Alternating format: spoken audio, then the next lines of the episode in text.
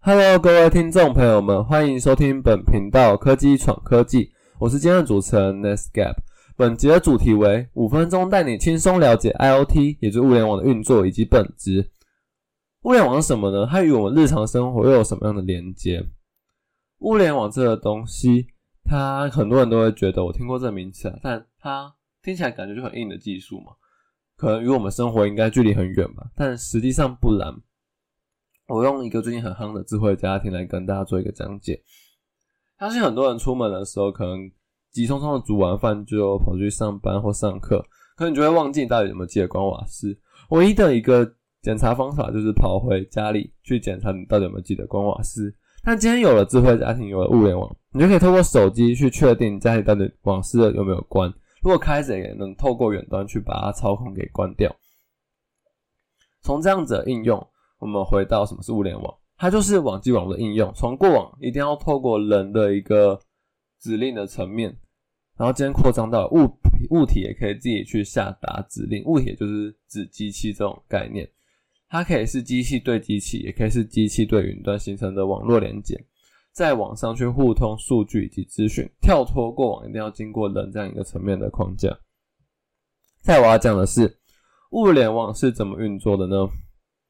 我会透过四大阶段来跟大家做讲解。第一个阶段就是感应器间会收集到资料并发出讯号，叫自动器去执行它应该要应对的一个作业。而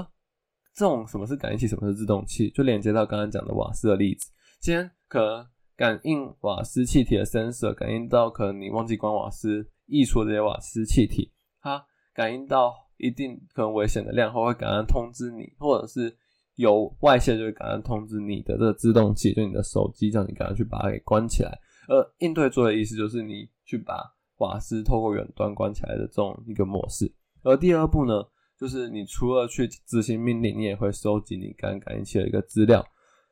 去透过网际网络匝道产生一个数位资料。这种方式有点像是资料的预处理，就是在分析前先把它处理成比较方便去做分析的一个资料。第三步就是建设数位资料会。在边缘装置透过边缘运算方式及时分析，然后产出来剩下的资料就会丢回去资料中心。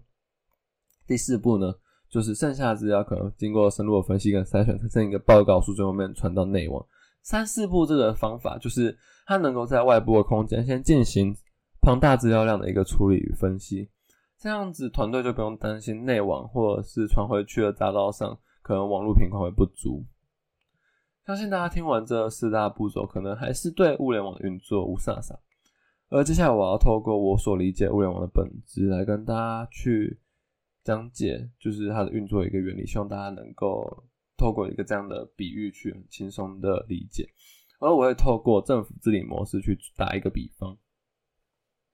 今天过往政府可能以前的政府治理模式都是中央集权，虽然现在也是中央集权跟地方自治。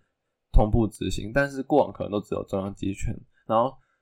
地方发生事情的时候，什么事情都一定要送回去中央，也就是资料中心去做处理才能执行。而这样的处理，我会把它理解为巨量分析。但今天如果同时也使用地方自治，它就可以透过多个不同且独立的个体，也就是我们提到的边缘节点，可能你的手机，可能你的电脑，事先去进行处理，就是即时分析，也就是像是地方政府可能去上有政策下有对策那种概念。然后不用事事都一定要去上缴中央，说去问中央我该怎么处理，就是这样可以避免中央承受过多的负担，或要处理太多的事情而超过其所能负荷的量，就是可以去联想到资料中心的网络频宽可能会在就什么事情都要丢回去内网，它可能就会爆掉，这样子可以增进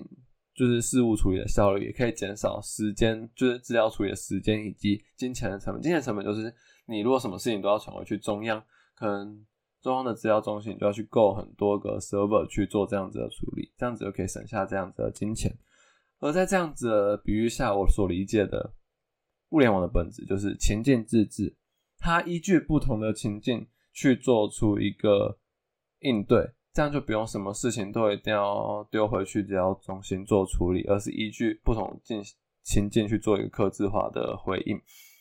好，那以上就是我今天来跟大家分享物联网的运作与本质。希望大家在听完今天的单集后，能够更加了解什么是物联网。谢谢大家。